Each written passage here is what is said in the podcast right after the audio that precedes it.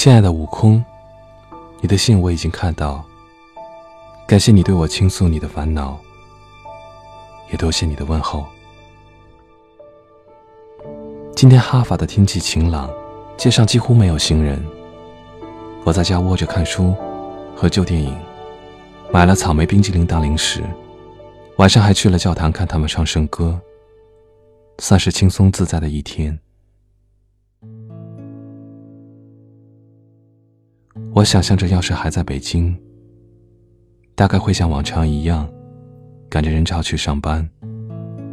中午和同事们在小餐馆吃小菜若干。晚上收工早的话，要借机找朋友们聚餐。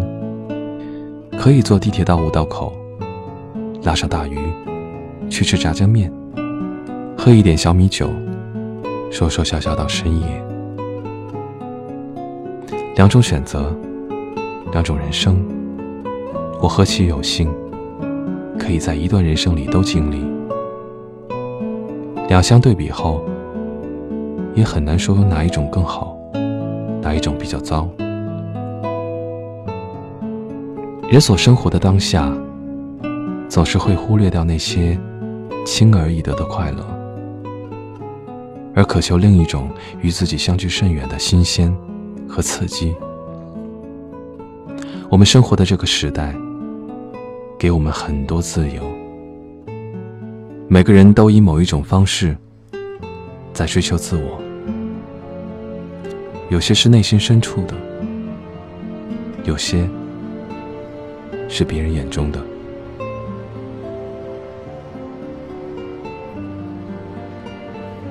在你的信里。你说起了很多让你后悔的事，恨不能时光倒回去，让你再选一次。那种感觉我又何尝不熟悉？诚然，我无法经历你的人生，所以无法完完全全的了解你的感受。但是我想跟你说的是，我的人生里。有很多很多的时间，都是在说服自己，忘记那些曾经让我感到后悔的事。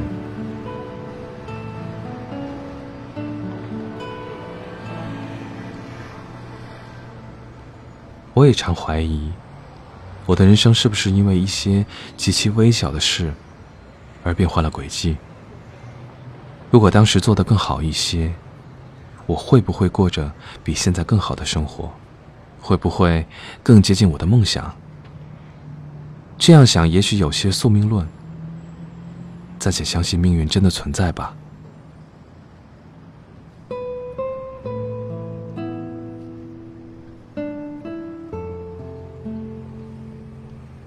我想讲一件很久以前的往事，那大概是我记忆中第一件。悔恨很久了的事。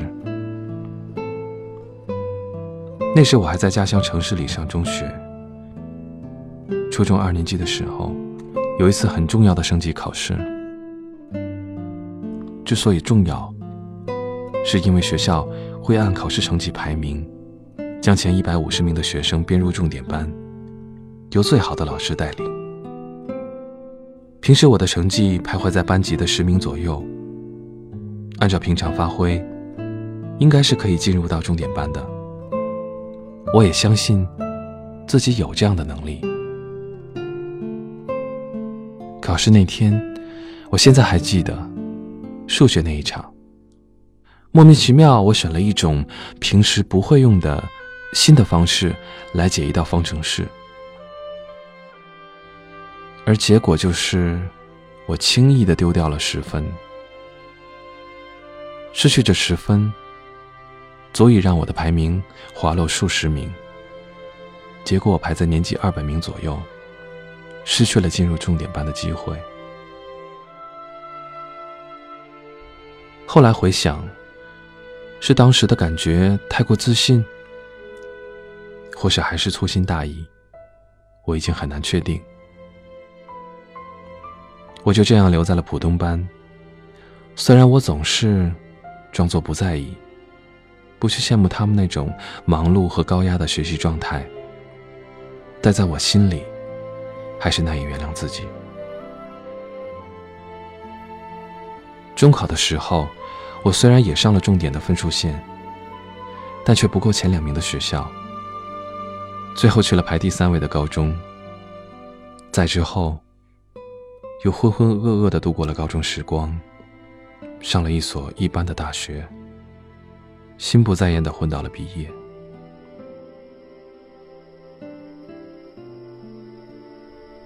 多少次夜里睡不着的时候，我常常自责。若是那时候我没有做错那道题，也许我就会分到重点班，也许我就会上最好的高中，也许就会上更好的大学，找到更好的工作，挣更多的钱，甚至把之后遇到的很多挫折，都归于那一个粗心造成的错误。可人生哪里有那么多的也许？直到我后来遇到了一些人。一些事，看到了命运在他们身上高低起伏、曲折反复，我才懂得，一时的失败与跌倒，原本是多么微小的事。他们教会我的，是对于一件事的专注与坚持，不管是不是喜欢，专注到最后，便可换来自由。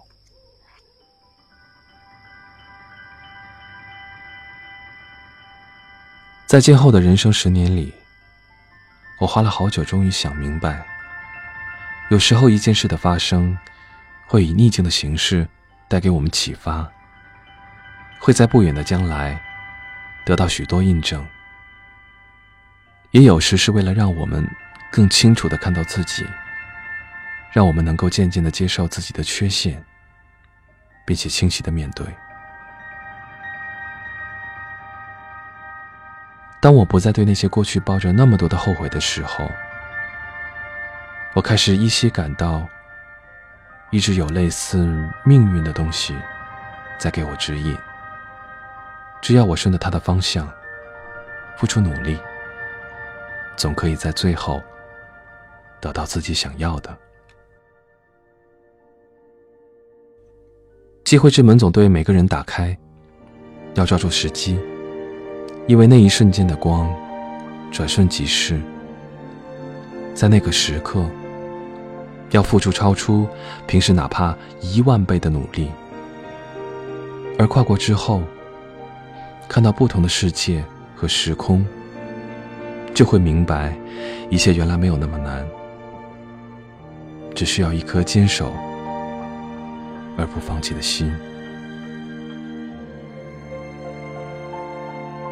或者，与其说是命运，不如说是在特定的时刻，清楚的看清了自己和自己所处的境遇，忍耐多一点沉默的用力，并时刻提醒自己，也唯有自己可以依靠。虽然再理智的选择，也无法准确的预知未来的轨迹。但只要自己没有失去信心，总会等到下次机会的到来。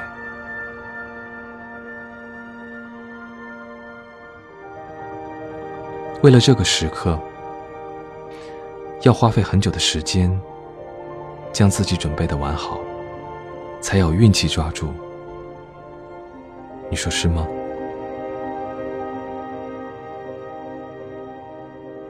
哈利法克斯。十二月晴天。